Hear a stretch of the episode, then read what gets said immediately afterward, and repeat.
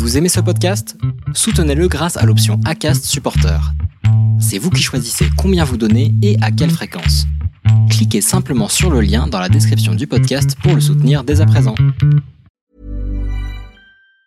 This Mother's Day, celebrate the extraordinary women in your life with a heartfelt gift from Blue Nile. Whether it's for your mom, a mother figure, or yourself as a mom, find that perfect piece to express your love and appreciation. Explore Blue Nile's exquisite pearls and mesmerizing gemstones that she's sure to love. Enjoy fast shipping options like guaranteed free shipping and returns. Make this Mother's Day unforgettable with a piece from Blue Nile. Right now, get up to 50% off at BlueNile.com. That's BlueNile.com.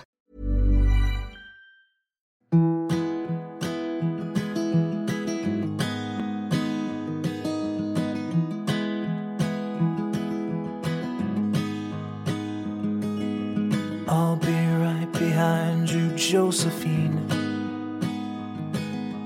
I won't leave you waiting in between. Je vous souhaite la bienvenue sur le podcast Les enfants vont bien. Ici, vous entendrez parler de PMA à l'étranger, de GPA, de conception artisanale, d'adoption et de bien d'autres termes qui accompagnent la conception de nos familles. Vous entendrez aussi, et surtout, des familles homoparentales, coparentales, monoparentales par choix ou de fait, adoptantes, nous raconter leur parcours extraordinaire, au sens littéral du terme, vers la parentalité. Parce qu'en France, le chemin est bien avancé mais n'est pas encore abouti, je vous propose d'écouter des témoignages de notre quotidien qui vont vous rassurer sur le fait que nos enfants vont bien. Vous écoutez l'épisode 48 de la saison 3 du podcast Les enfants vont bien. Il y a parfois des options que l'on n'envisage absolument pas dans nos parcours, tout simplement parce qu'on n'en a pas connaissance. C'est d'ailleurs l'un des objets de ce podcast, vous faire découvrir l'ensemble des possibilités qui s'offrent à vous. Objectif ambitieux, tant j'en découvre encore aujourd'hui grâce à vos témoignages. Je demande souvent en off à mes invités ayant eu recours à une FIV ce qu'ils ont fait comme choix concernant les embryons surnuméraires. C'est une réflexion à mener très tôt. Cette décision se prend dès le début des protocoles de FIV, même si, bien sûr, elle n'est pas définitive. En fonction des cliniques, vous pouvez soit les donner à un autre couple, soit les donner à la science, soit les détruire. C'est un choix qui est très personnel, d'où le fait que j'interroge mes invités hors micro. J'avoue que je ne sais pas lequel nous aurions fait. En revanche, maintenant que j'ai eu connaissance du vécu d'une famille receveuse, la réflexion serait différente. Jennifer et Caroline ont eu la chance de pouvoir accueillir des embryons. Cela n'a pas été une proposition spontanée de la clinique, hélas, alors qu'elles rentraient parfaitement dans les cases du protocole. Le hasard d'une rencontre sur les réseaux sociaux, l'alignement entre leurs envies, leur fertilité et cette possibilité qu'offrait leur clinique, et les voici candidates à l'accueil d'embryons. Je vous laisse découvrir leur histoire et vous souhaite une bonne écoute. Bonjour Jennifer. Bonjour Constance. Je te remercie beaucoup de t'être rendue disponible pour cet enregistrement. Je pense que c'était vraiment hyper important qu'on aborde le thème que l'on va aborder aujourd'hui. Je vais pas trop en dévoiler tout de suite, tout de suite. Est-ce que pour commencer, tu peux te présenter et me présenter ta famille? Eh ben écoute, euh, déjà merci à toi pour, euh, pour ce moment. Et puis euh, donc moi je suis Jennifer, je suis mariée à, à ma compagne Caroline depuis bah, quelques mois parce que c'est tout frais de cet été. Et puis donc notre famille, bah avec deux petits deux petits bouts de chou, deux jumeaux de de quatre mois bientôt. Mhm. Puis nos deux premiers bébés, euh, deux deux petits chats, pareil, euh, eux aussi sont frères, donc euh, voilà. famille nombreuse avec les animaux. Tu tu t'as pas un peu reproduit le schéma? Un peu. Un peu, on est d'accord. Comme ça on a un chacun Non, de, de tout, des bébés et des chats. Voilà, c'est rigolo. Et hum, alors aujourd'hui, on est là pour que tu, tu me racontes votre accès à la Mhm. parentalité, qui, je présume, n'a pas forcément été simple. Alors évidemment, je le présume, dans la mesure où on va hum, parler euh, de l'accueil d'embryons. Oui. Là, on, je donne le thème. L'idée, c'est quand même qu'on comprenne en fait euh, comment déjà vous vous êtes rencontrés avec Caroline Oui. enfin que, que vous me racontiez votre histoire. Donc, comment est-ce que vous êtes rencontré avec Caroline et que tu me racontes un peu comment vous avez réfléchi euh, et à quel moment vous avez réfléchi à l'envie de devenir parent. Alors notre rencontre euh, en soi était un petit peu, enfin, surprenante si je peux dire. Alors ça a commencé un peu normalement comme ça se fait maintenant, c'est-à-dire qu'on s'est trouvé sur un site de rencontre fin 2017, voilà, donc bon, on échange, etc. Et on se rend compte qu'en fait, on était dans le même établissement scolaire en 2005 ah, c'est drôle ça. Euh, voilà, donc euh, surprise, voilà. Alors moi, je me rappelais pas du tout d'elle, mais elle, par contre, voilà, avait des souvenirs de m'avoir euh, croisé du regard, etc. là-bas. Ah, excellent. Tu y avais déjà tapé dans l'œil. Voilà, visiblement, mais c'était pas réciproque ou tout du moins, moi j'étais quand même beaucoup plus jeune. Enfin, on a 5 ans d'écart, donc voilà, j'étais pas du tout dans cette optique-là à ce moment-là. Oui, 5 ans d'écart au lycée, ça, enfin, bah au collège, ça, à ça, compte. C'est voilà, ça. Donc pour moi, voilà, c'était dans les plus grands, etc. Donc ça me sais pas plus que ça.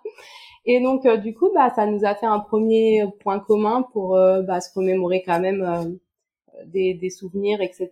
Donc c'est vrai qu'on a tout de suite accroché rapidement. Et puis suite à ça, voilà, on s'est mis rapidement ensemble. on a on a commencé à vivre ensemble euh, vers l'été 2018. Euh, Donc voilà, ça s'est fait quand même vite. Euh, parallèlement à ça, moi j'étais en, en procédure de divorce à ce moment-là. D'accord. Donc, euh, donc voilà, on n'a pas tout de suite projeté le désir d'enfant parce que bon déjà moi de mon côté à l'époque j'en avais pas forcément. Je m'étais toujours dit euh, dans ma précédente vie que j'aurais jamais d'enfant et que voilà alors sûrement aussi parce que la stabilité du couple n'y était pas mais euh, Ouais, t'étais peut-être pas avec la bonne voilà, personne. Mais c'était pas quelque chose euh, dont j'avais toujours eu envie, comme certaines personnes peuvent le dire, ou euh, voilà, c'était euh, inné, je veux des enfants, etc. Moi, pas du tout. Mhm. Caroline, elle, par contre, plus, mais du fait qu'elle qu'elle a toujours eu quand même connaissance de son homosexualité, pour elle, c'était quelque chose. voilà, elle savait que ça allait être très compliqué et et elle n'envisageait pas forcément de le concrétiser, de le concrétiser, pardon. Mhm. Donc, euh, donc voilà, c'était dans un coin de sa tête, mais sans plus. Et puis le fait que moi je lui dise, euh, ben voilà, moi ça m'emballe pas plus que ça. Forcément, ça a un peu fermé la porte euh, dans un premier temps, ben voilà, au, désir de construire une famille. Oui. Et du coup, c'est sûr qu'en plus, toi en procédure de divorce, pas forcément avec cette envie-là. Enfin, avant que le sujet revienne sur le tapis, ça a dû prendre un petit peu de temps, non? Bah, il s'est passé un petit peu de temps. ce qui a amené le sujet sur le tapis, c'est bah, c'est le début de mes problèmes de santé à moi. Mhm. Euh, donc c'est vrai que voilà en je sais pas je dirais mars ou avril 2018 donc avant qu'on qu'on emménage réellement ensemble mais voilà enfin je vivais quasiment chez elle mais on va dire que c'était chez elle j'y voilà j'y vivais pas définitivement mhm. j'ai commencé à avoir des soucis euh, gynécologiques donc euh, voilà plus plus du tout de cycle plus rien donc bon dans un premier temps je me suis dit le stress la séparation etc des fois euh, voilà, plus tard, un mois, deux mois, et bon, je voilà, je savais que j'étais pas enceinte, donc je m'inquiétais pas plus que ça. Et mhm. puis euh, bon, les mois ont passé quand même. Je me suis dit non, là il y a un, y a un souci parce que j'avais pas encore 30 ans, donc bon, normalement c'est censé fonctionner à peu près correctement. Euh, voilà. Donc euh, j'ai commencé à faire des, des rendez-vous euh, avec euh, voilà gynécologue, toute une batterie d'examens, euh, voilà, des rendez-vous avec euh, du coup euh, plusieurs gynécos parce que bon ça aussi on sait que c'est pas toujours très facile d'aller expliquer son cas et de dire qu'on est dans un couple homo quand on va consulter le gynécologue. Enfin, oui, oui, c'est pas. D'ailleurs, je pense. on n'est pas très à l'aise. Non, on n'est pas très à l'aise et puis eux sont pas toujours très agréables. Donc voilà, j'en ai fait plusieurs. On n'a pas toujours pris en compte bah, mon problème en soi non plus, en me disant que de toute façon, puisque euh, j'étais pas avec un homme et que je projetais pas d'avoir d'enfant, après tout, mon cycle, on s'en foutait un petit peu. Oui, bah, c'est vrai que dans ce contexte, alors je dis pas que c'est une bonne idée de, de te répondre ça. Non. Mais dans le contexte, bon. Voilà. Mais bon, c'est vrai qu'on aime bien savoir pourquoi ça ne fonctionne pas comme ça le devrait. Mmh, surtout, surtout à 30 ans, parce que en tant, enfin, sur un problème gynéco comme ça, ça peut engager pas mal d'autres choses. Bien sûr. Oui, oui, puisque après il a commencé à se griffer d'autres euh, d'autres symptômes qui n'étaient pas juste l'absence euh, voilà de, de, cycle et qui étaient euh, bah, tous les toutes les choses autour. Donc on a commencé à faire tout un tas d'analyses et on s'est rendu compte bah, déjà d'un gros dérèglement hormonal et puis du syndrome des ovaires polykystiques à un stade assez avancé. Donc euh, c'est vrai que, enfin, je sais pas quand est-ce que réellement le diagnostic a été posé. Je dirais peut-être euh, ça a bien duré presque une année comme ça à aller de médecin en médecin, l'endocrinologue, le gynéco, etc. Enfin, ouais, c'est toujours long. Hein. C'est un peu de l'errance médicale sur le truc gynéco. Ouais, ouais, c'est toujours long. Et puis tous les médecins euh, sont pas forcément sensibilisés euh, au SOPK, etc. Donc c'est un peu le médical où on se renvoie la balle et tout.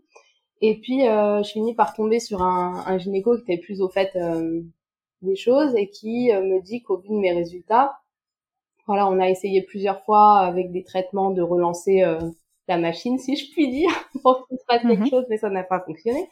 Donc, euh, il, me dit, euh, mais c'est vrai, très très zen, lui, de son côté. Bon, bah voilà, heureusement que en soi, vous n'avez pas de projet bébé, puisque ça, bah là, clairement, ça pourra pas se faire. D'accord, mais il avait mis un mot?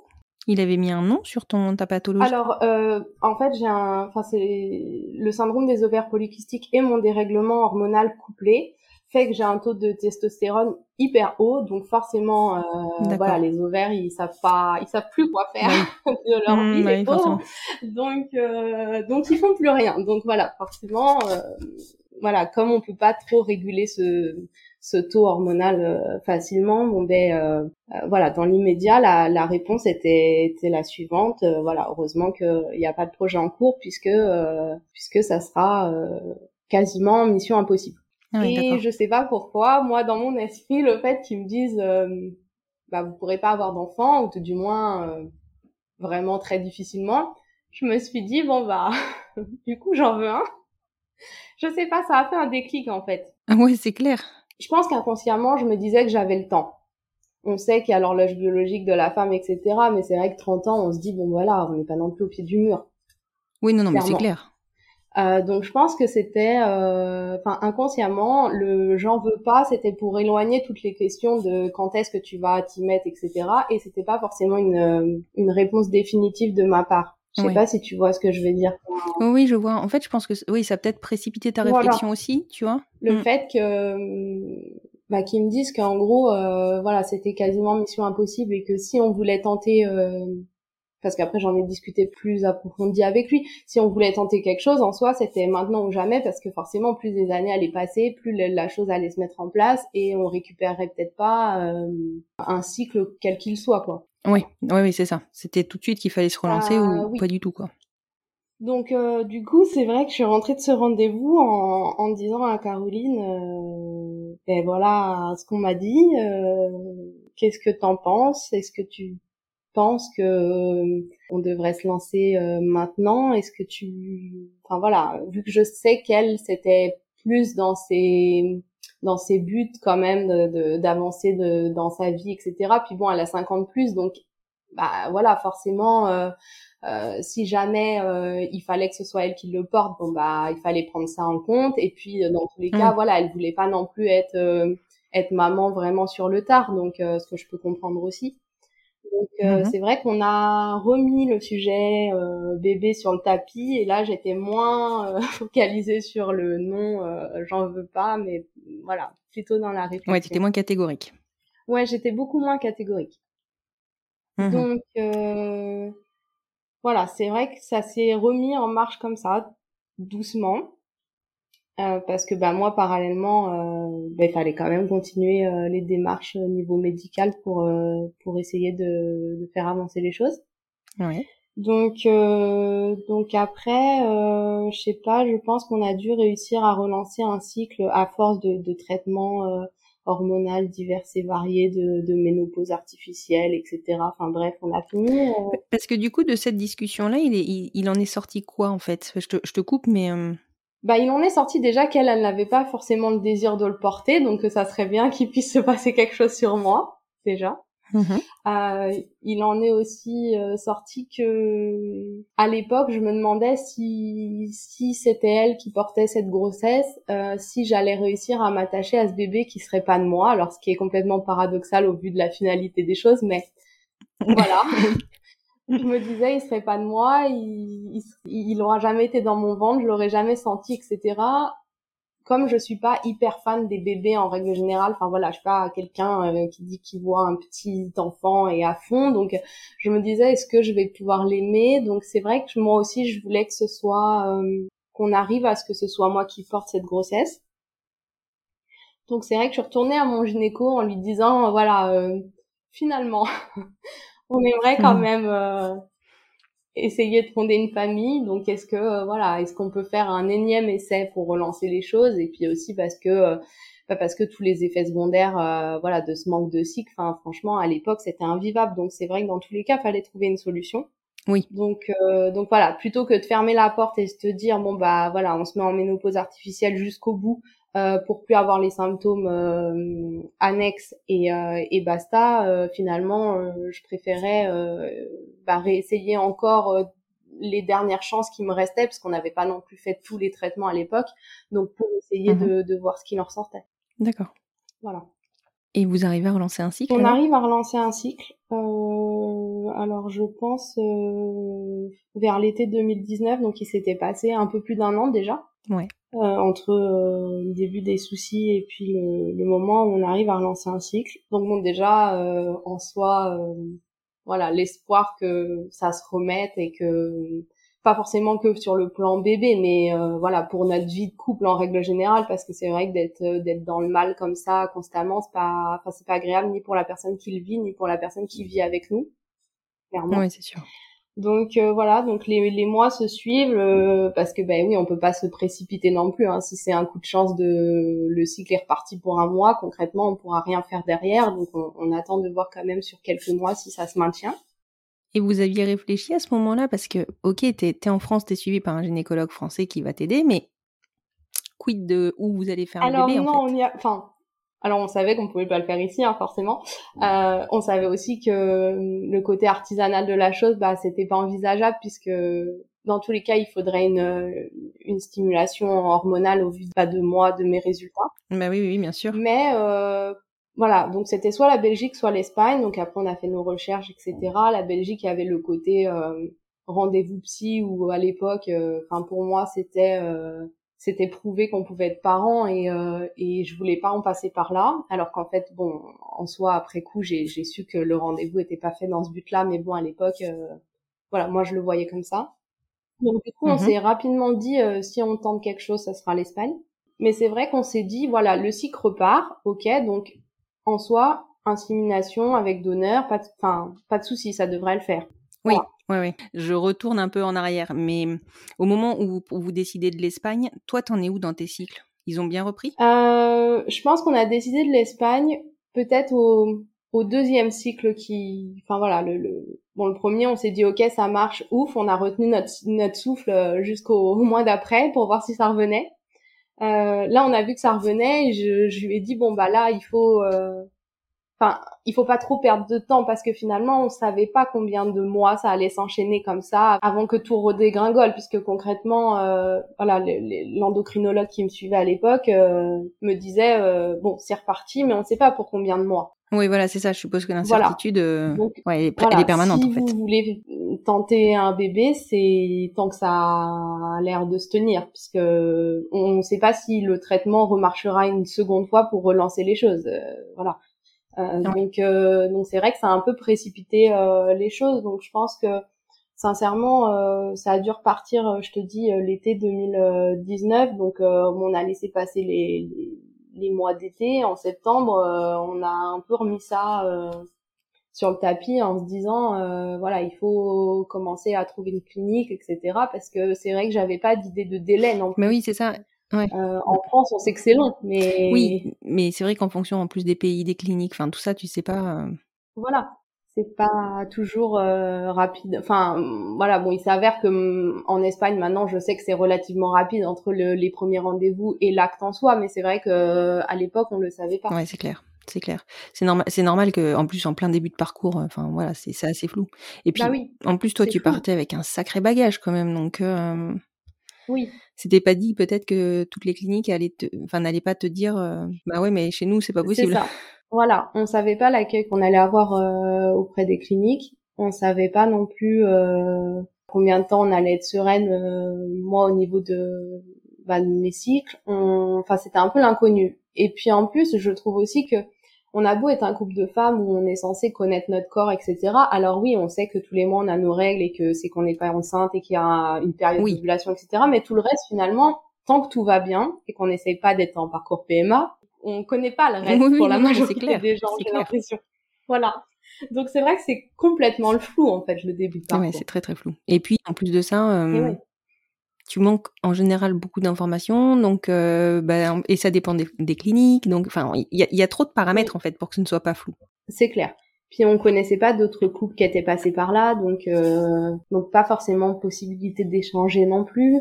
Du coup, euh, enfin voilà, la, la rentrée 2019 se fait un peu comme ça. On, je contacte plusieurs cliniques euh, pour euh, déjà voilà avoir un peu une idée de, du protocole, des tarifs, des délais, euh, de si c'est possible au vu de pas au vu de mes résultats actuels. Enfin voilà comment euh, comment ça peut se passer.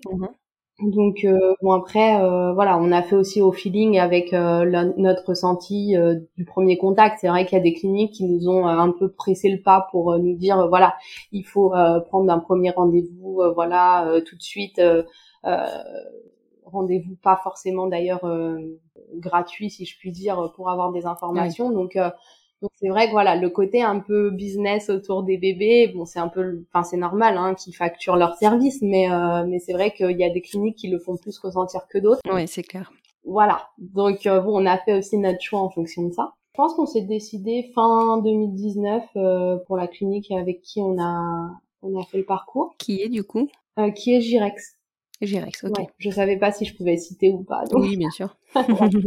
donc qui est Girex donc euh, en plus bon c'est vrai qu'on a choisi aussi le lieu géographique parce que bon il y a il y a il y a deux antennes soit à Gérone soit à Barcelone donc c'est vrai que venant de la région parisienne Barcelone euh, bon c'est plus facile en avion etc donc on fait ça c'est ça. accessible. voilà Mhm. donc euh, fin d'année on se lance euh, il m'envoie la liste des examens euh, à faire pour pouvoir euh, constituer mon dossier euh, voilà pour pouvoir étudier ça donc on a un premier rendez-vous euh, avec une coordinatrice de la clinique pour nous expliquer voilà le, le- le protocole euh, d'IAD, etc. Euh, donc pour l'instant, nous dans notre esprit, ça reste euh, voilà, ça reste comme ça. L'insémination en soi c'est jouable. La coordinatrice nous dit que oui, le syndrome des ovaires polykystiques, il y a pas mal de de patientes qui ont ça, euh, qui ça pose pas en soi de, de soucis pour eux, ils ont quand même des résultats, etc.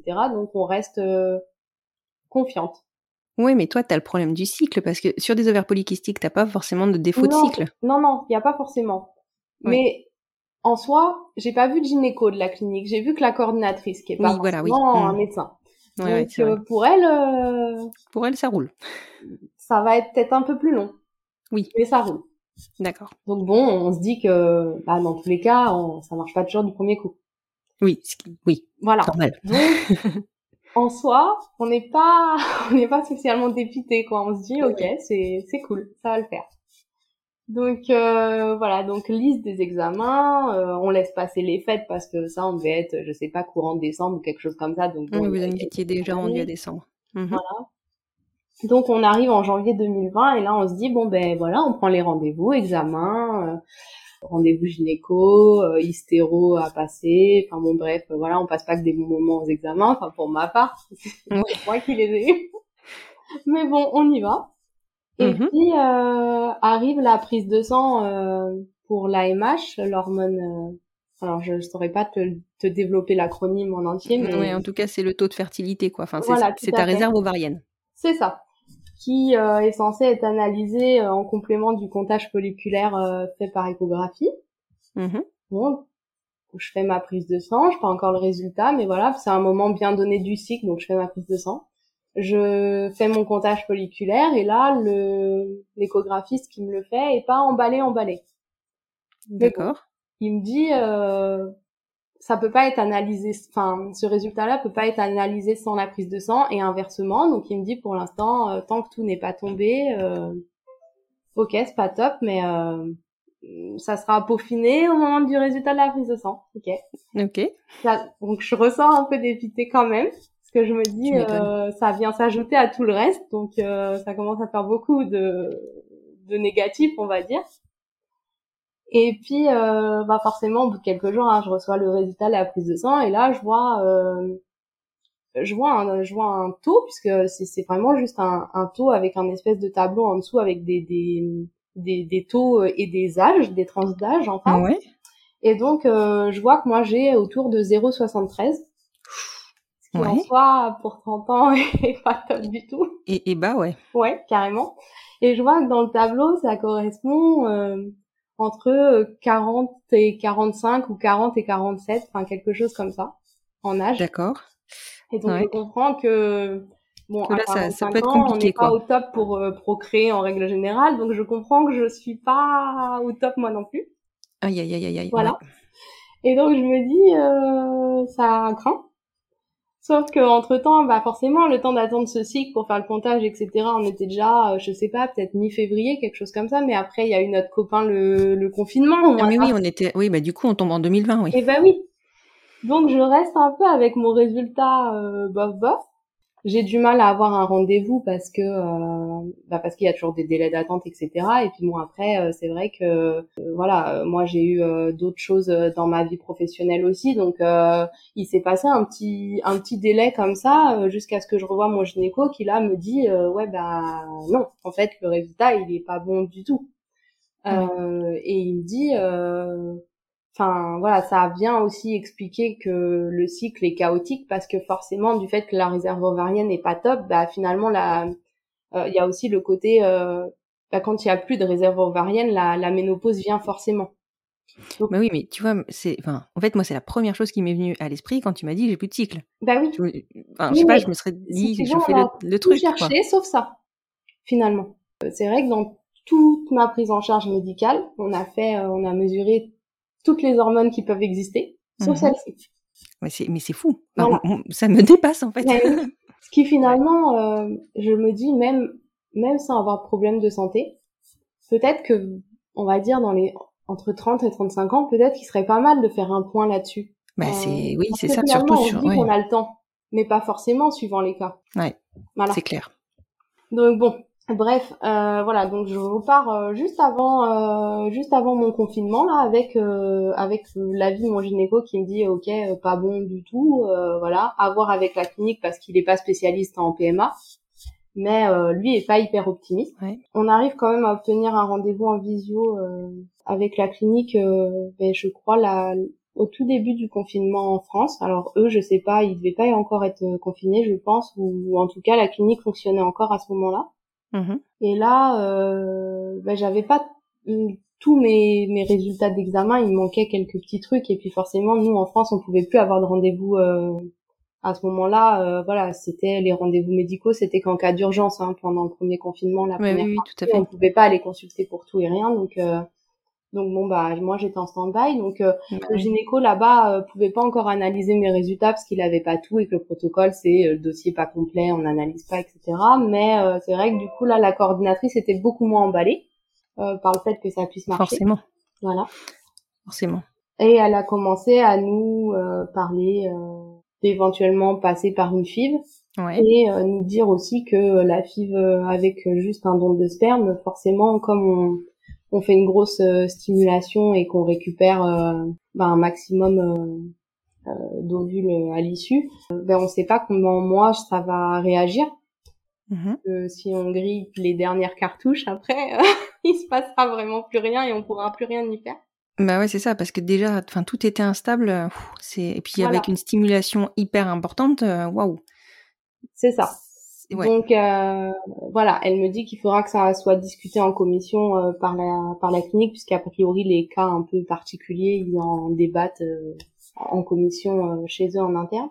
Mhm. Et donc elle commence à nous vraiment nous aiguiller vers la FIV double don, éventuellement la ROPA, mais à l'époque on n'était pas mariés, on voulait pas forcément se précipiter pour se marier pour ça non plus. Ouais, ouais j'allais te demander justement si tu avais parlé de la repas. Ouais, ouais, ils nous en ont parlé, mais c'est vrai que voilà, on était juste paxés et euh, alors je sais pas si c'est pareil pour toutes les cliniques, mais en tout cas chez Girex, si t'es paxé, ça ne suffit pas. Mmh Donc c'est vrai que du coup, voilà, on était un peu euh, un peu coincés là-dessus. Par contre, ils nous ont pas parlé de l'accueil d'embryons à ce moment-là. Euh, c'était vraiment juste la, la FIF double don et c'est vrai que bah forcément on a voulu savoir aussi un peu une idée du budget parce que bon on se doutait que c'était pas la même que que l'insémination et puis quand euh, voilà quand il nous elle nous a un peu annoncé les tarifs etc c'est vrai que ça nous a euh, euh, bah forcément refroidi aussi Ouais, ouais. C'était, tu peux nous dire un peu de quel ordre c'était? Alors, de mémoire, je pense que c'était autour des, des 6000 euros, 5800, 6000 euros. Euh, D'accord, ok. Voilà. Et puis, euh, je crois 6500 la repas, enfin quelque chose comme ça. Ouais. Bah, c'était pas forcément le budget euh, auquel on avait pensé. Euh, on avait d'autres projets nous aussi à côté. Enfin voilà, parce que à l'époque euh, on était en location dans, enfin on avait juste une chambre. Le but était aussi d'acheter, de pouvoir mettre le bébé quelque part. Enfin, bah, à bien un sûr. moment donné, voilà, il, il faut aussi faire des choix. Donc c'est vrai que ça nous avait un peu refroidi. Puis bon, de toute façon, on pouvait plus faire les examens puisqu'on était confinés. Mais bon, ceci dit, ça nous a permis de commencer à digérer l'information nous de notre côté. Mais oui, c'est ce que j'allais te demander parce que franchement, là, euh, je pense que vous avez encaissé quoi. C'était, c'est pas une ouais, petite ça info faisait quoi. beaucoup. Ouais, non, ça ça. faisait beaucoup. C'est vrai que ça a été un peu les montagnes russes, quoi. Donc Mhm. euh, le fait d'être confinés ensemble, euh, bah, H24, euh, voilà, ça a permis aussi de faire le point, de digérer un peu l'information, de dire ok, si euh, une fois qu'ils auront tous les résultats, s'ils nous disent qu'il n'y a pas d'insémination possible, qu'est-ce qu'on fait? Est-ce qu'on essaye sur toi? Bon, elle était toujours pas emballée, ce que je peux comprendre. Mhm. Euh, Est-ce qu'on fait, enfin, on voit financièrement et on fait une, une FIV double don et auquel cas, euh, bah, il sera pas de nous. Euh, voilà. Oui, Est-ce que tout à fait. une- a une importance pour nous ou pas? Bah, c'est sûr que ça, il fallait aussi. euh, Voilà, bah, Enfin, c'est un- une réflexion importante à mener. voilà, carrément. Alors pour elle, un peu moins parce que dans tous les cas, il allait pas être d'elle.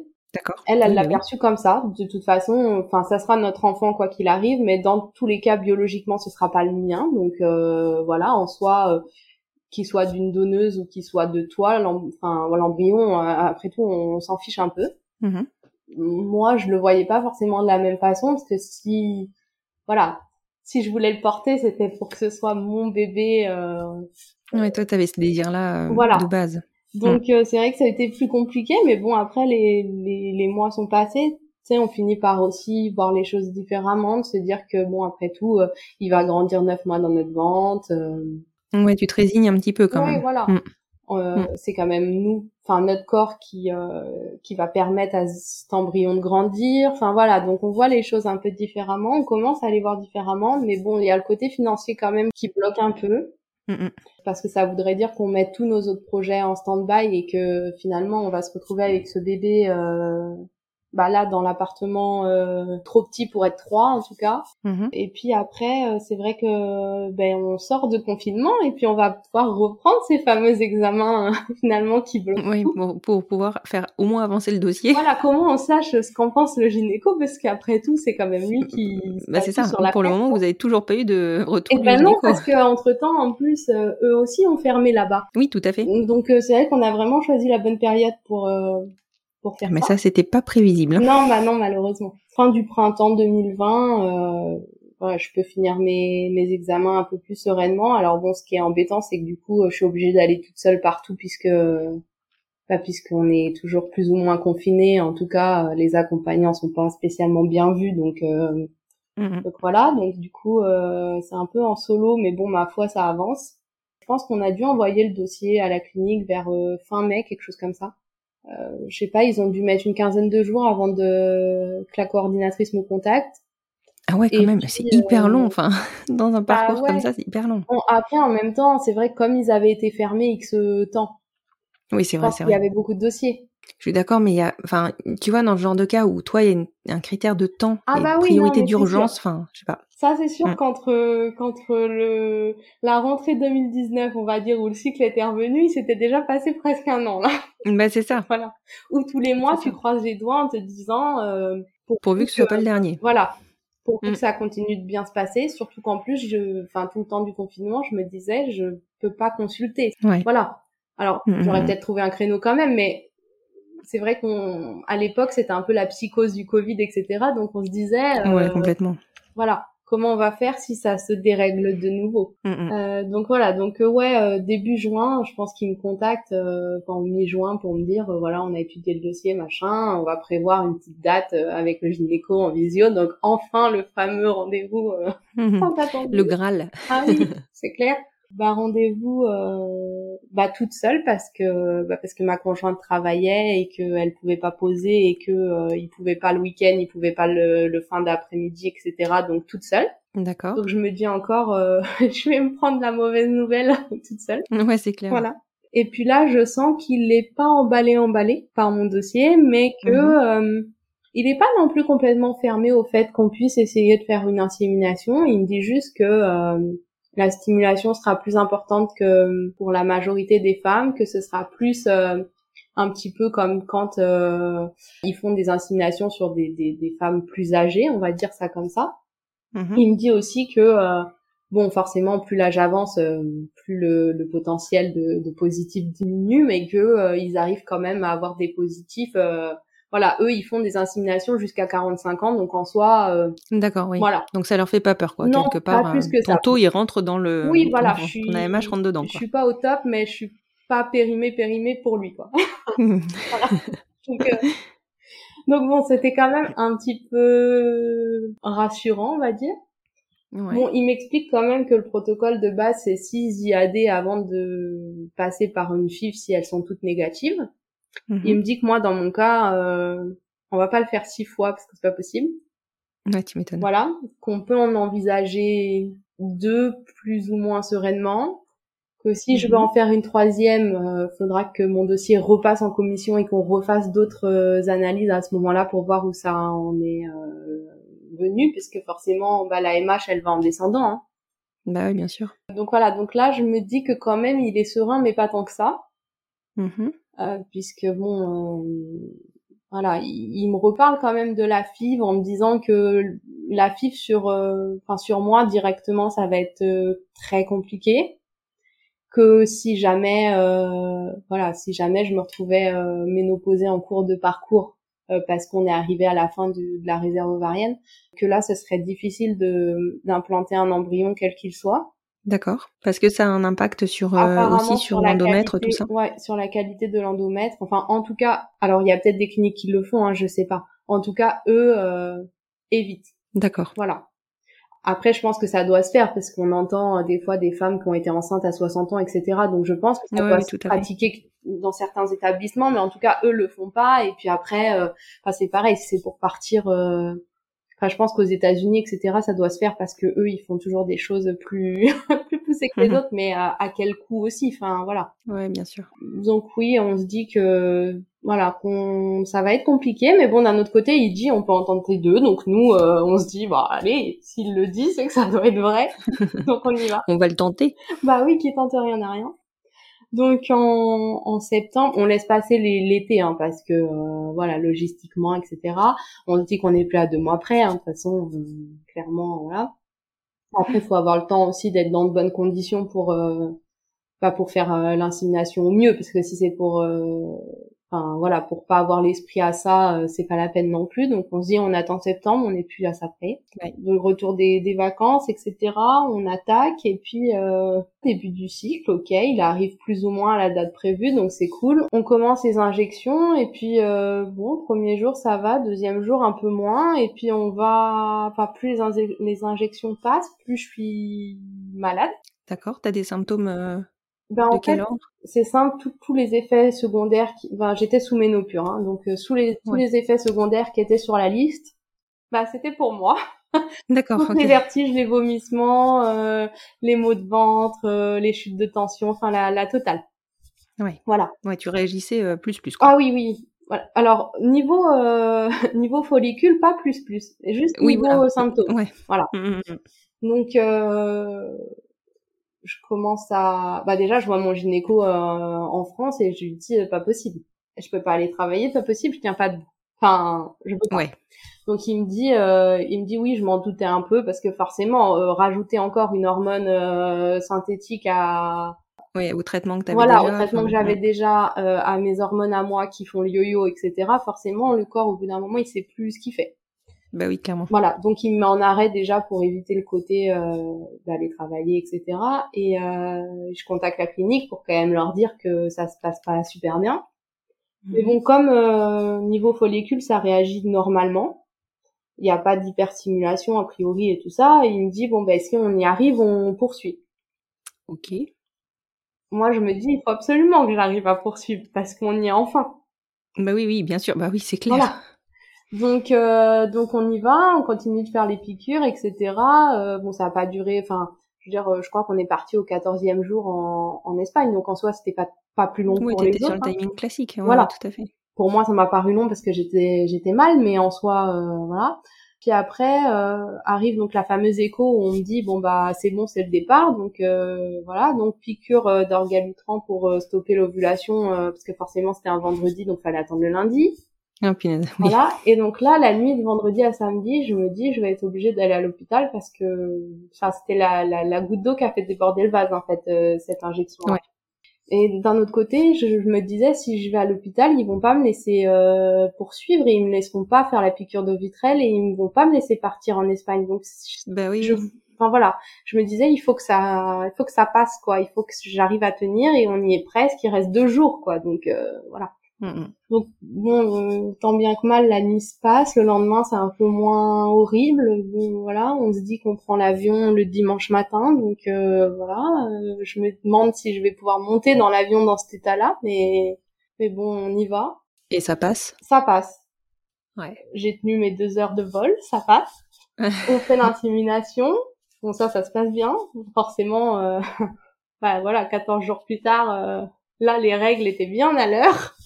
Et Ah ouais, donc, je me dis, bon, bah, c'est mort. Punaise. Et puis alors là, le se dire que t'as subi Euh, Voilà. tout ça pour rien, Voilà. la redescendre quoi. C'est, il faut redescendre. En même temps, on se dit qu'on n'a pas beaucoup de mois pour se dire, on fait une coupure, on réfléchit parce que, bah, parce qu'on a toujours peur que ça s'arrête comme ça. Bah et bien sûr. puis, donc, on a une autre visio avec le gynéco, mais là, c'est la coordinatrice qui revient vers moi pour me dire, faut qu'on cale une date pour se rencontrer. Enfin, pour, pour faire une visio avec le gynéco. Ça, c'était pas prévu dans le protocole. Ah oui, oui, c'est ce que. Voilà. ouais. Mm, Et mm. là, je comprends qu'il y a un, un problème, je pense.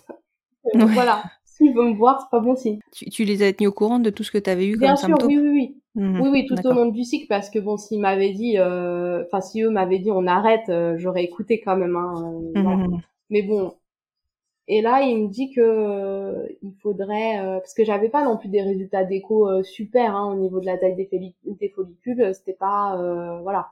Donc il me dit Ouais. qu'il faudrait quand même euh, doser encore un petit peu plus pour le deuxième essai si on veut pas le faire dans le vent, mais que au vu de ma, mes réactions au premier, il n'était pas non plus certain que Il était pas chaud quoi. voilà, que ça allait être possible de faire le traitement, le trajet, etc. avec une dose plus élevée.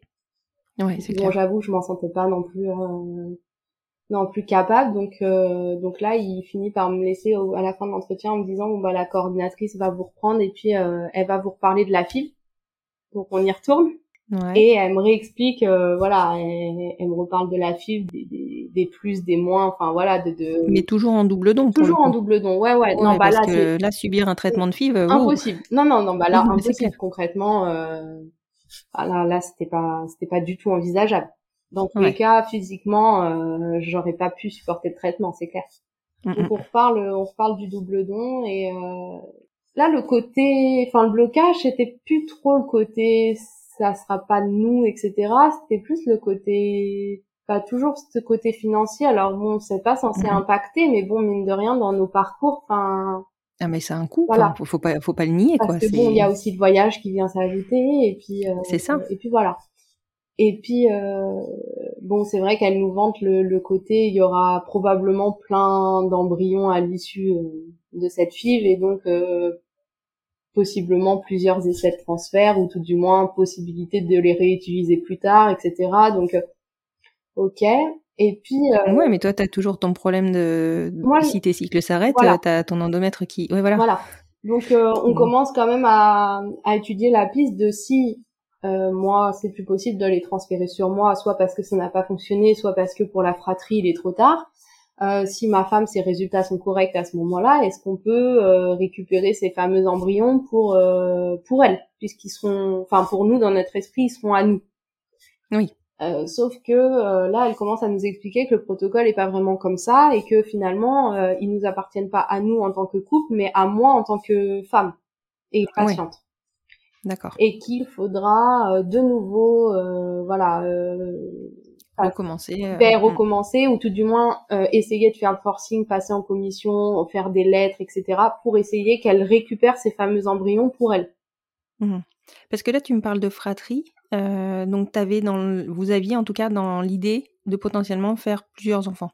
Alors en soi, ouais, pourquoi pas. C'était pas forcément un but, euh, voilà, mais c'est vrai que forcément, si on te dit il va te rester des embryons que tu pourras utiliser plus Tu tard, t'envisages le truc, quoi. bah oui, fatalement. Mhm. Après, on se disait aussi, bah voilà, six mois entre temps, euh, c'est pas bon. Si l'embryon est déjà là, forcément, euh, son âge à elle aura moins d'impact. Bien sûr. Donc pourquoi pas le faire, enfin voilà, faire la deuxième grossesse sur elle euh, en soi. Mhm. Donc euh, donc ouais, on comprend que voilà, les embryons sont pas forcément à nous deux et que donc si jamais ça prend jamais euh, sur moi et qu'il faut recommencer tout depuis le début, la FIV double don pour qu'elle puisse en bénéficier, enfin là on se dit que ça va pas être possible. Après, t'aurais peut-être pas eu besoin d'un double don parce que là, pour le coup, euh, non elle, mais ses bon, ovocytes. le, le, le voilà. temps serait passé de son côté aussi. Ah oui, c'est vrai. Oui, t'as raison. Pardon, j'avais 35 zappé son, j'avais zappé l'âge. Ouais. Oui. Mm, mm. Donc on se dit euh, le temps de machin, euh, que tout ça se fasse, que les négatifs arrivent, voilà, et que euh, si on arrive à- aux portes des 40 pour elle, on ne sait pas si par exemple une insémination ça sera suffisant. Bah oui, Donc bien on sûr. bien revient sûr. au même problème quoi. Ouais. Donc on prend un peu de temps pour réfléchir. De toute façon, on se dit qu'on peut pas repartir sur octobre euh, en, en IAD puisque de toute façon le traitement se passe pas bien. Euh, Dans les ouais, cas, ouais. voilà. Ça, c'était, ouais, vous aviez fait une croix dessus. Euh, oui, clairement. Moi, je me voyais pas revivre ça une deuxième fois. Même même si ça avait été le même dosage, j'avoue que je pense que j'aurais pas fait un second tour parce que de toute façon c'était le, le deuxième et dernier hein, au vu de nos résultats. Ouais. Et euh, et franchement non parce que là c'était le coup de chance de pouvoir prendre l'avion. Enfin, euh, j'avais même peur que qu'à l'embarquement ils me disent que que je pouvais pas voyager quoi parce que on voyait que ça n'allait pas. Enfin, Ouais, surtout dans le contexte actuel. et oui, Mm. oui, parce que c'est pareil, euh, les mesures sanitaires là-bas, prise de température, etc. Mais mais en fait, je me disais, enfin, il y a un truc qui va pas passer. Enfin, ils vont se dire que je suis que je suis positive ou j'en sais rien et je vais jamais pouvoir passer. Puisqu'à Ouais, l'époque, en plus, il y avait pas de test de demander, c'était juste euh, la déclaration sur l'honneur et puis on passait euh, à un espèce de contrôle à l'aéroport. Donc je me disais, Ouais. à tout moment, euh, ils vont me dire, vous êtes venu pour rien, quoi. Ouais, c'est Voilà. clair. C'était vraiment le risque. Oui, sincèrement. Euh, D'ailleurs, enfin, je pense que c'est un- ça a été un petit peu inconscient aussi de ma part de, de me dire on, on continue coûte que coûte, mais c'est vrai qu'on est tellement dans l'optique euh, on veut se bébé Quand t'es dedans, t'es dedans. hein. voilà. Donc c'est vrai qu'octobre, euh, voilà, il se passe pas trop grand chose. si moi j'échange sur un groupe euh, Facebook euh, où il y a plein de patientes de la clinique qui échangent, alors dès qu'on a déjà eu des enfants et puis d'autres qui sont en parcours, et je Mhm. sais pas comment je tombe sur un post d'une qui parle de l'accueil d'embryons euh, parce qu'elle est sur liste d'attente et, et donc elle elle demande s'il y en a qui ont des, des témoignages de savoir euh, sous combien de temps ils ont ils ont reçu un ou des embryons. Euh, Mhm. Et puis je me dis tiens euh, qu'est-ce que c'est? Enfin on- Qu'est-ce que c'est que voilà, chose? on m'a jamais abordé le sujet euh, à ce niveau-là, donc je me permets de la contacter pour savoir un peu euh, qu'est-ce que voilà en quoi ça consiste, qu'est-ce que c'est. euh. Donc là elle m'explique qu'en fait euh, les patientes, euh, alors couple ou femme seule, enfin peu importe, hein, euh, euh, qui ont euh, fait une FIV, alors euh, soit soit sur euh, sur elles-mêmes, soit en double don, euh, quand il y a des, des embryons surnuméraires et que et qu'elles ne souhaitent pas les garder pour plus tard ou que elles- leur projet de, de famille est terminé, si je peux dire ça comme ça, Mhm. euh, elles peuvent soit euh, les faire détruire par la, la clinique, soit euh, en faire don euh, pour d'autres patientes.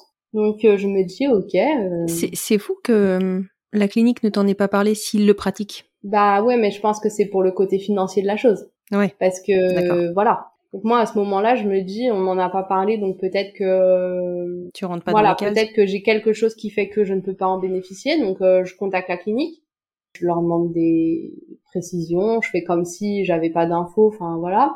Donc là, euh, on me recontacte en m'expliquant que euh, donc euh, voilà, euh, bah, c'était dans le cadre de ces protocoles-là que, que les embryons étaient euh, entre guillemets donnés, euh, enfin voilà, même si c'est peut-être pas le terme, mais donc on m'explique un peu tout ça. Bon, on met bien le point sur le fait que du coup ils seront pas de moi, mais bon, enfin en soi, moi, Bah, ça change rien. truc, euh, ouais. Voilà. un petit truc sur du double don. hein. Voilà. Donc je lui demande un peu euh, du coup quelle est la différence enfin entre les entre la fibre double don et la quête d'embryon. Enfin, j'essaye de comprendre pourquoi on m'en a pas parlé. Bah oui. Et, là, euh, je demande aussi les tarifs. Et là, donc on me dit euh, 2100 euros un accueil d'embryon contre 5000 et quelques euh, la FIV. Donc je comprends Ah oui. pourquoi on m'en a pas Oui, parlé. oui, non mais c'est clair. Voilà. Non mais ça n'a rien à Voilà. voir. Donc je comprends que pour eux c'est pas rentable. Bon, on me mêle, on, on me souligne le fait que euh, l'accueil d'embryon, voilà, on, on t'en donne un ou deux, alors que la FIV double don, ils sont tous à toi et que euh, à l'issue tu peux les réutiliser plus tard, etc. Oui, enfin voilà, mais euh, Voilà. tout est relatif. La preuve en est. Voilà. Mais bon, on commence à se dire, est-ce qu'on veut vraiment finalement en faire plein, enfin, d'enfants? Oui. On commence à se dire, voilà, est-ce qu'il est pas mieux de se dire, on fait qu'un seul enfant et après tout, pourquoi pas, et puis au pire des cas, euh, on peut voir euh, par la suite, euh, voilà, ce qu'on fait ou pas, et puis on mène quand même notre projet entre guillemets euh, immobilier en parallèle parce qu'il faudra bien l'accueillir quelque part cet enfant et on peut pas Ah oui, rester là. complètement. Donc voilà, ça fait son chemin un peu comme ça. Là, on me dit qu'en soi, bon, mon cycle, on s'en fiche. Enfin, à partir du moment où, où l'endomètre est bon, tout va bien dans le meilleur des mondes. Exactement. Voilà. On me dit aussi que je me taperai pas toutes les piqûres et autres et que donc du coup, normalement, je suis censée bien réagir au traitement. D'accord, parce que du coup, le corps est pas préparé de la même façon? Non, pas du tout, parce que du coup, il n'y a pas. euh, En fait, on veut surtout pas faire grossir les follicules puisqu'on va implanter l'embryon déjà tout prêt. Oui, d'accord. Donc euh, c'est juste des patchs à mettre pour faire euh, grossir l'endomètre et Mhm. après euh, des euh, des ovules de progestérone pour euh, permettre de faire accrocher et de le maintenir euh, accroché le temps que le corps prenne le relais. Mais finalement, c'était la solution idéale, ce- ce- cet accueil d'embryon. Oui, oui, oui. Mais c'est fou qu'il t'en En ait pas parlé. On aurait enfin, commencé par là. Je pense qu'on oui, fait clairement. notre cheminement là-dessus et voilà. Ouais. Oui, bah oui, parce que vous, ce qui vous, ce qui était bloquant, c'était le plus, enfin, c'était beaucoup le côté financier. oui. Donc, euh, Oui, et puis on voulait pas euh, mettre euh, nos familles au courant pour euh, le côté est-ce que vous pouvez potentiellement nous aider, participer, etc. ouais, tout à fait. Euh, Donc là, tout ce temps-là, en fait, personne n'était au courant de rien. Ouais. Ben oui, du coup, ce qui bloquait nous, enfin, c'était ça, c'était le côté financier, à se dire, euh, alors, je veux pas faire une cagnotte parce que j'ai pas envie de passer pour, euh, voilà, bon, je sais que ça se fait et je critique absolument pas les femmes qui le font, mais voilà, moi, je me sentais, je voulais pas, je me sentais pas. Euh, demander à mes proches, ben, j'avais pas envie de leur infliger non plus. On veut faire un enfant, mais en même temps, on veut déménager, donc on peut pas tout faire, donc il faudrait participer.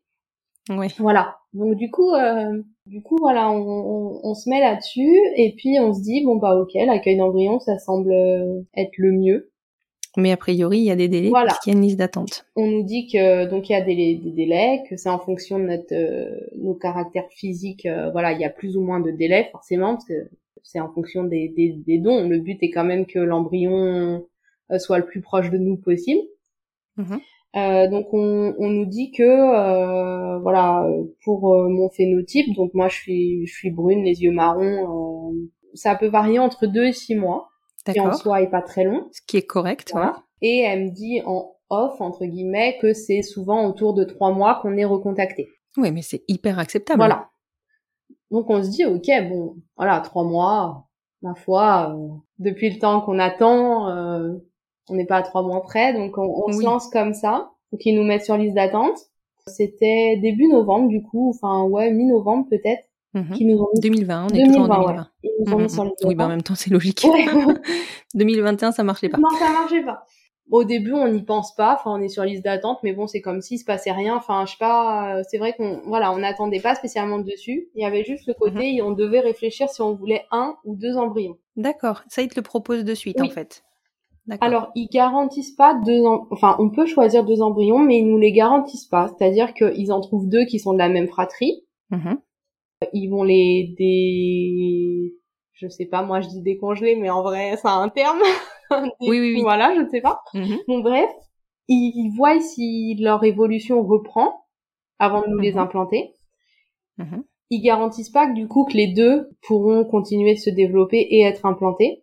Par contre, ils nous garantissent que on, ils pourront nous en implanter au moins un. D'accord. Mais alors, du coup, ça veut dire que quand tu choisis deux, c'est pour une, un transfert. Un transfert. D'accord, ok. On sait qu'on pourra pas faire de fratrie avec ce don d'embryon là. Enfin, Oui, voilà, c'est ça. Génétiquement, ils seront, ça sera pas une fratrie. Oui, voilà. Voilà. Si on veut en bénéficier, on pourra par la suite, mais du coup, ce sera de nouveau un ou deux embryons euh, totalement différents de ceux qu'on m'a déjà implantés.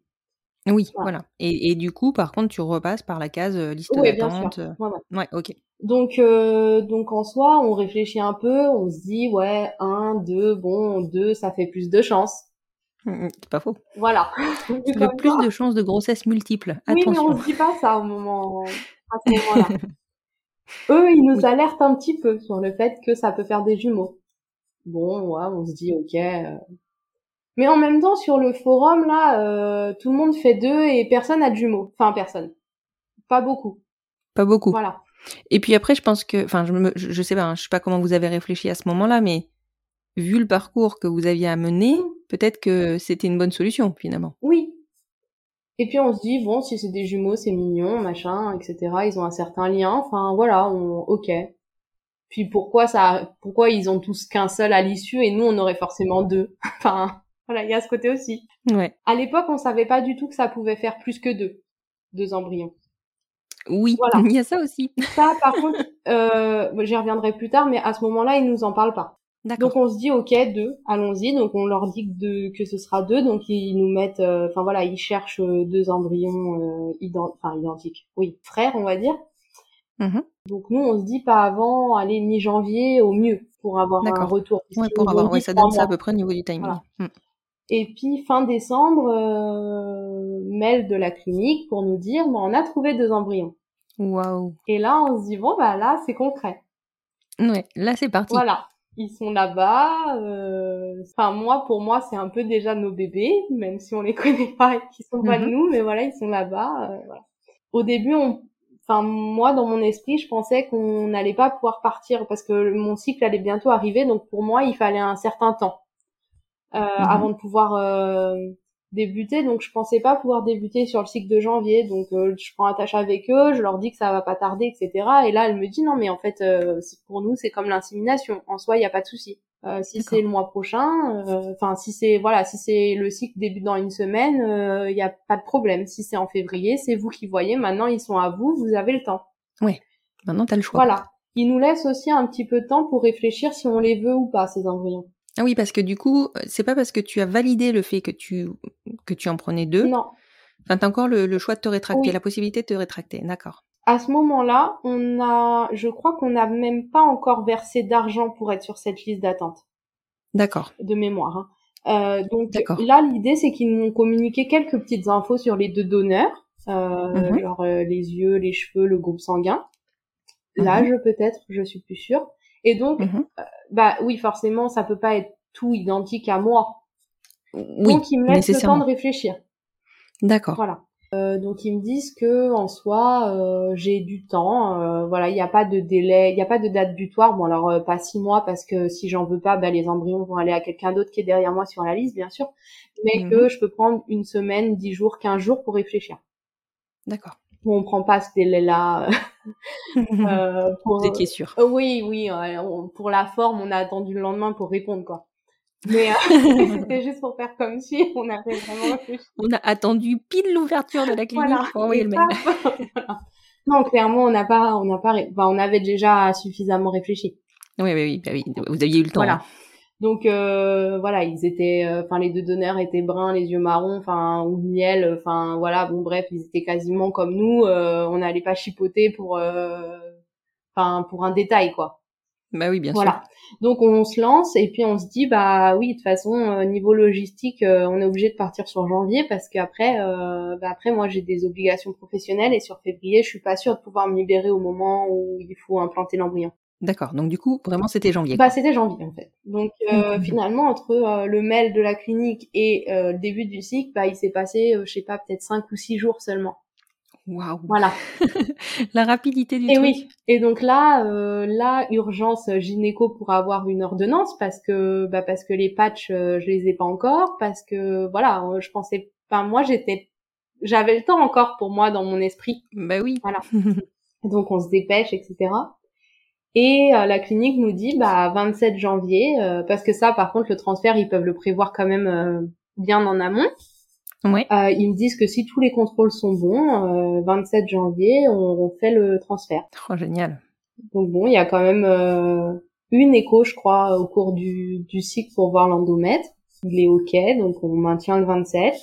Là, par contre, pour moins de stress, on se décide à descendre dans le sud de la France une semaine et à aller en voiture euh, juste pour la journée à Barcelone. Mhm. Donc on fait ça, comme ça, euh, voilà, on est plus zen, etc. que l'avion en dernière minute et compagnie.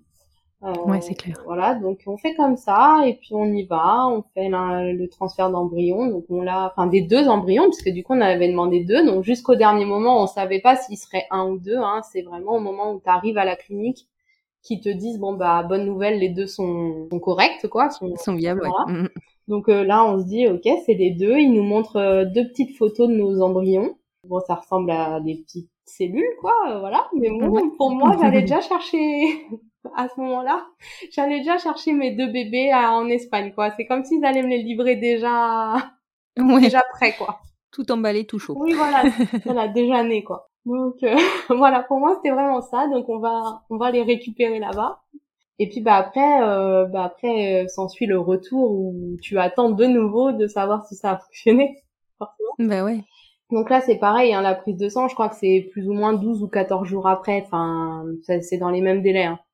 Donc Mhm. on attend, euh, voilà. mais Sauf que moi je suis pas patiente, donc euh, puis à ce moment-là, il y avait le télétravail, etc. Donc moi, j'étais toute la journée chez moi, donc il y avait rien pour me changer les idées. Et mon Ouais, obsession, c'était de savoir si ça avait fonctionné. m'étonnes. 27 janvier, le transfert. Le 2 février, je me dis, je vais faire un test de grossesse. Ouf, c'est un peu court. Un peu court. Sauf qu'il est positif, le test. Mais moi, je me dis pas que les deux se sont implantés. Oui. Je me dis, ah, ok, la barre, elle est légèrement, voilà. Mais comme il n'y a pas la stimulation, on se dit que forcément, ça peut pas être l'eau vitrelle qui fausse le résultat puisqu'il n'y en a pas eu. Ouais. Voilà.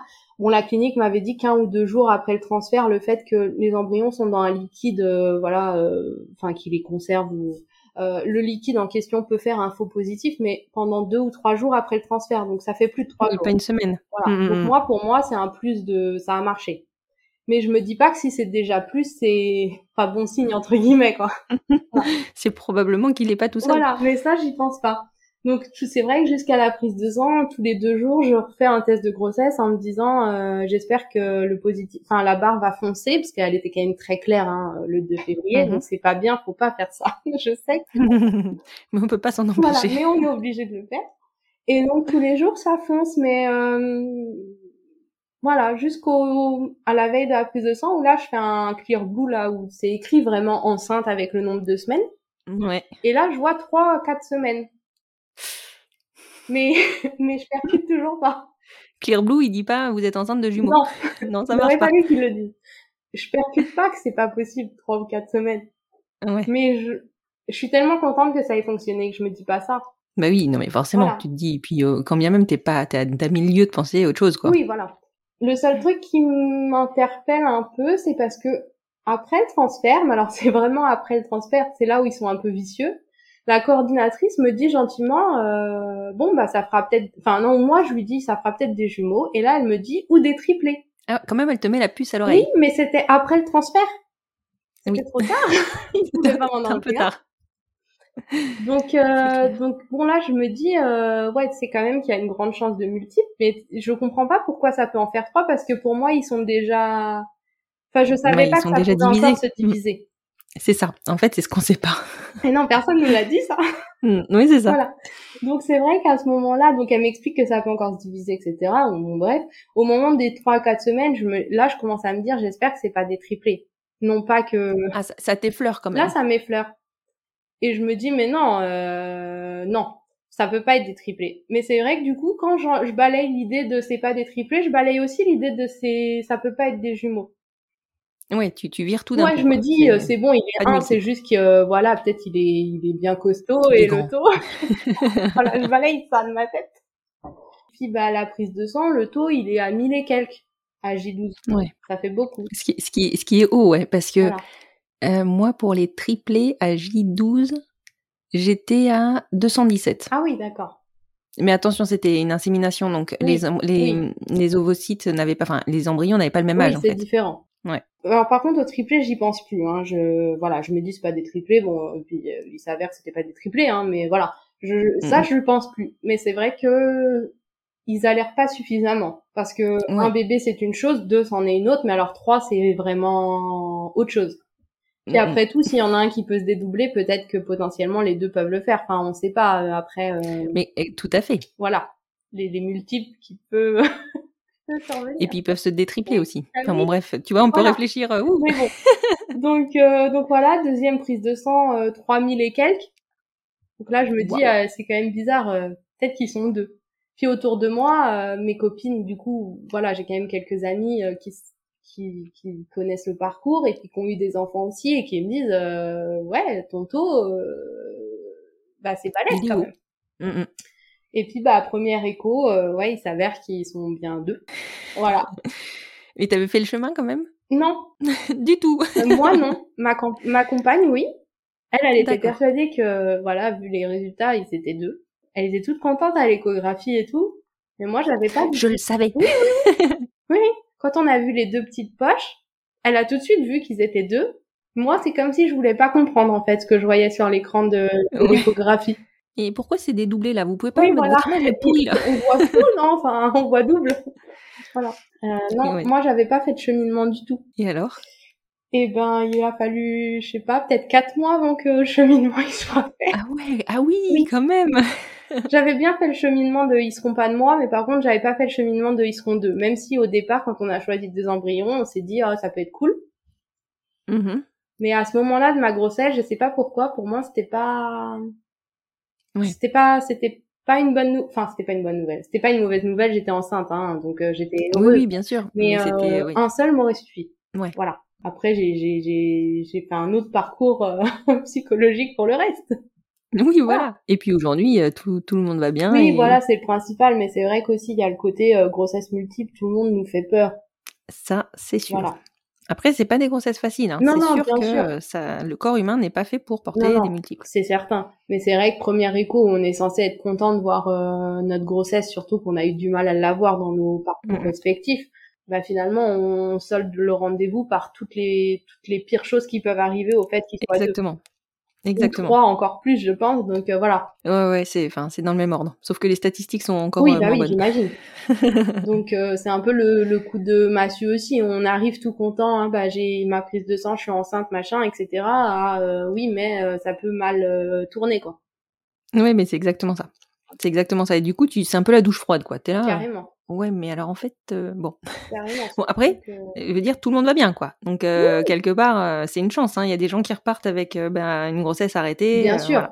Oui, oui, c'était la hantise de, mm. de ce que tout le monde va, va bien aller, etc. Et puis voilà. Puis après, c'est vrai que j'ai eu un moment aussi où il a fallu que la clinique réajuste les, les ovules de progestérone parce que forcément vu que le taux était super haut aux prises de sang mais bon ça moi au moment où j'ai eu la prise de sang je le savais pas. Et mhm. euh, du coup le, le, dosage du traitement n'était pas suffisant. Donc j'ai commencé à avoir des, des saignements etc ouais, euh, bon là-dessus la clinique euh, voilà ils réagissent euh, hyper rapidement. Eux je pense qu'au vu des résultats de prise de sang ils s'en doutaient. Ils avaient pas de doute. Voilà. Mais ils m'ont pas dit bah non, hein non c'est pas eux de faire le job, c'est. voilà, puis l'auto, c'est vrai qu'on dit tout le temps, ça veut rien dire non plus, donc. Euh... Non, ça veut rien dire, et puis ça peut être aussi d'autres choses. Hein. Les taux sont élevés sur des grossesses extra-utérines, enfin tu vois. Bah, c'est vrai que voilà, moi c'était plus ma hantise en fait. Quand je voyais le taux euh, très haut, je me disais pas euh, grossesse multiple en fait. Euh, c'est vrai que je suis mmh allée hyper rapidement passer l'échographie. D'ailleurs, on voyait encore euh, presque rien à l'écho parce que ma hantise c'était ça en fait. Bon alors on m'avait dit que quand on implante les embryons, ils peuvent pas se déplacer à un mauvais endroit. C'est c'est pas faux. Voilà. Mais bon, avec ma chance. On sait jamais.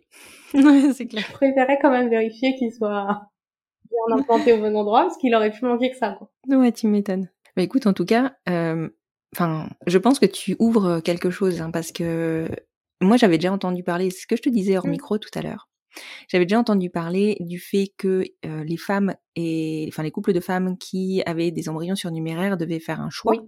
Et donc je m'interroge et je m'intéresse assez fréquemment à, au choix qui est fait, mmh alors souvent hors micro, tu vois, parce que c'est c'est assez propre à chacun, et voilà. Mais j'avais jamais réfléchi à la, la, famille qui va accueillir en face ces embryons. Et je me doute que c'est forcément euh, une sorte de dernier recours. Donc c'est une joie énorme d'accueillir ces embryons, mais il y a tout un cheminement à faire et il y a tout un parcours à faire aussi. Mmh. Et c'était vraiment, je pense, hyper important qu'on en parle parce que tu l'as dit toi-même, si tu n'avais pas été sur ce groupe Facebook ce jour-là, bien sûr, ou si tu n'étais pas tombé sur ce témoignage-là, ben, peut-être que vous seriez passé par une FIV double don, ou peut-être même que vous auriez abandonné votre parcours. Oui, c'est ce qu'on se, c'est ce qu'on se dit.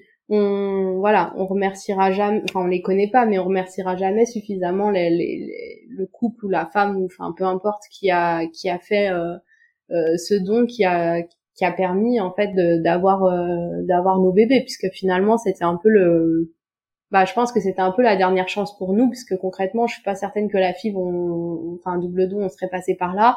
Euh, mhm. Et je sais pas si ma femme se serait finalement décidée à porter elle de son côté non plus. Donc, euh, donc finalement, bah voilà, c'était un peu la dernière chance. Après, comme tu le dis, c'est vrai que donner ses embryons, c'est, enfin voilà, la décision, elle doit pas être simple à prendre non plus. Non, c'est pas simple parce que c'est, comme tu le dis, toi, tu devais faire le deuil de la génétique. Mhm et c'est donner ta génétique en fait. Bien sûr. Tu vois, donc euh, c'est cette partie-là, je pense, qui est la plus difficile. Ah oui. Le cap à passer, il est, il est important, je pense. C'est sûr que et je pense que ça pourrait être aussi intéressant de de savoir, euh, enfin pour les couples ou les femmes seules, enfin voilà, qui ont fait don de leurs embryons, quel est le cheminement qu'elles ont fait de leur côté. Oui, complètement. C'est aussi pour ça que j'interroge. parce que c'est vrai que nous, euh, enfin voilà, on a reçu ces embryons, mais finalement, on se demande un peu euh, qu'est-ce qu'elles ont. Comment elles l'ont pensé. Mm, mm. Qu'est-ce qu'elles ont pu en penser? Est-ce que ça a été une évidence pour elles d'en faire don, ou est-ce que c'est, euh... enfin voilà, est-ce qu'elles ont fait un cheminement aussi de leur côté pour se dire, euh, on les utilisera plus plutôt que de les détruire. Voilà, ça peut permettre de faire une autre famille? Je sais pas comment elles, elles peuvent aborder ça. Ouais. Non, mais c'est. Il y a beaucoup de choses encore à aborder, je pense. bah oui, euh, vu, vu nos, la richesse de nos parcours aux uns et aux autres, c'est clair. C'est ça. Et de nos familles aussi. Il y a énormément. en tout cas, je te remercie beaucoup, Jennifer. Et euh, si ça te dérange pas, je vais donner euh, ton compte. Enfin, si tu m'autorises, je donnerai ton compte Instagram sur la publication Instagram, justement. Pour que. Parce que je pense que il y a d'autres personnes qui vont être intéressées. Oui, oui, bah après, euh, voilà, enfin, si je peux euh, répondre à certaines questions ou, autres, il y a, y a pas de souci, ça, ça sera avec plaisir.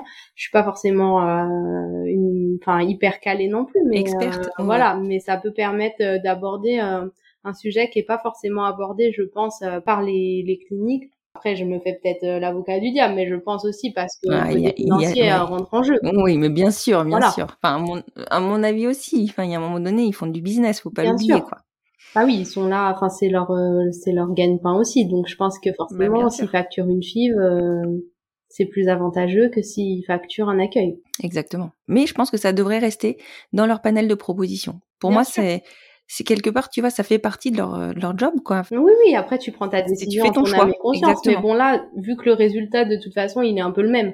Oui, oui bien sûr. Enfin, c'est sûr qu'entre une fille sur soi-même et, et, un accueil, la décision n'est pas la même. Mais une fille le mhm. don, un accueil, concrètement, euh...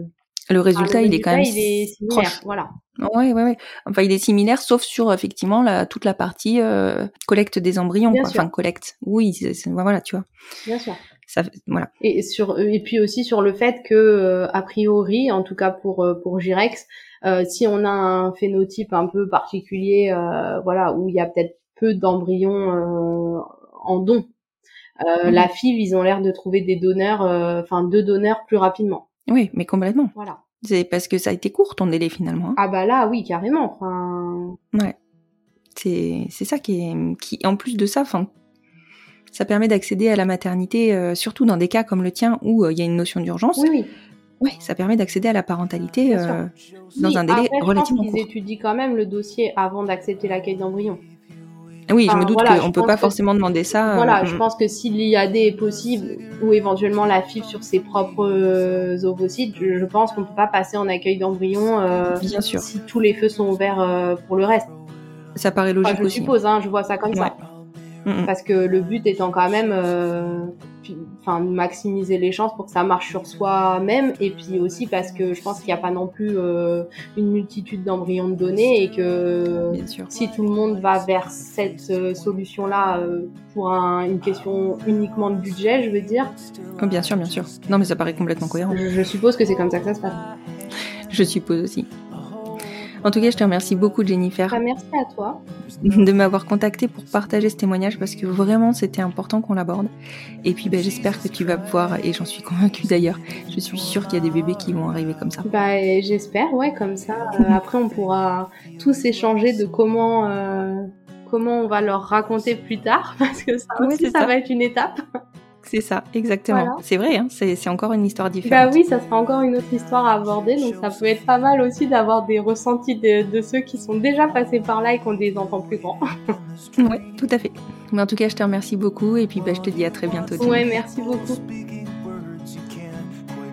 Avec cet épisode, je pense que nous avons ouvert le champ des possibles pour certaines d'entre vous. N'hésitez pas à vous renseigner auprès des cliniques qui vous suivent à l'étranger. En ce qui concerne la France, outre le fait que la PMA est ouverte aux couples de femmes et aux femmes seules depuis très peu de temps, et que cela ne permet pas de constituer un stock, si l'on peut dire, cette possibilité n'était déjà pas de base ouverte aux couples hétérosexuels, pour une question de possibilité de conservation. C'est donc une option à laquelle vous ne pourrez avoir recours que dans certaines cliniques étrangères. Toutes ne le proposent pas. Si cet épisode vous a plu, que vous pensez qu'il peut être utile, ne serait-ce qu'à une seule personne, n'hésitez pas à le partager sur les réseaux sociaux et à faire découvrir le podcast pour lui faire gagner en visibilité. Si vous souhaitez soutenir le podcast, vous pouvez le noter sur Spotify et me laisser un petit commentaire. Je vous retrouve sur le compte Instagram du podcast, hâte les enfants vont bien podcast, pour poursuivre la discussion ou en commencer de nouvelles. Je vous retrouve jeudi prochain pour un nouvel épisode du fil rouge du podcast Les enfants vont bien.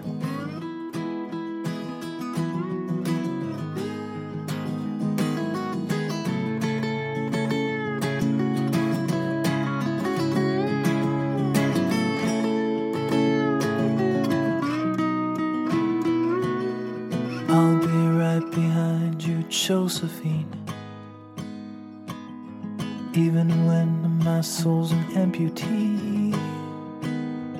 And my bleeding heart is sinking in the lake inside my chest. So I grab what I can cling to and I leave behind the rest. Now hold my hand, I'll hold my breath.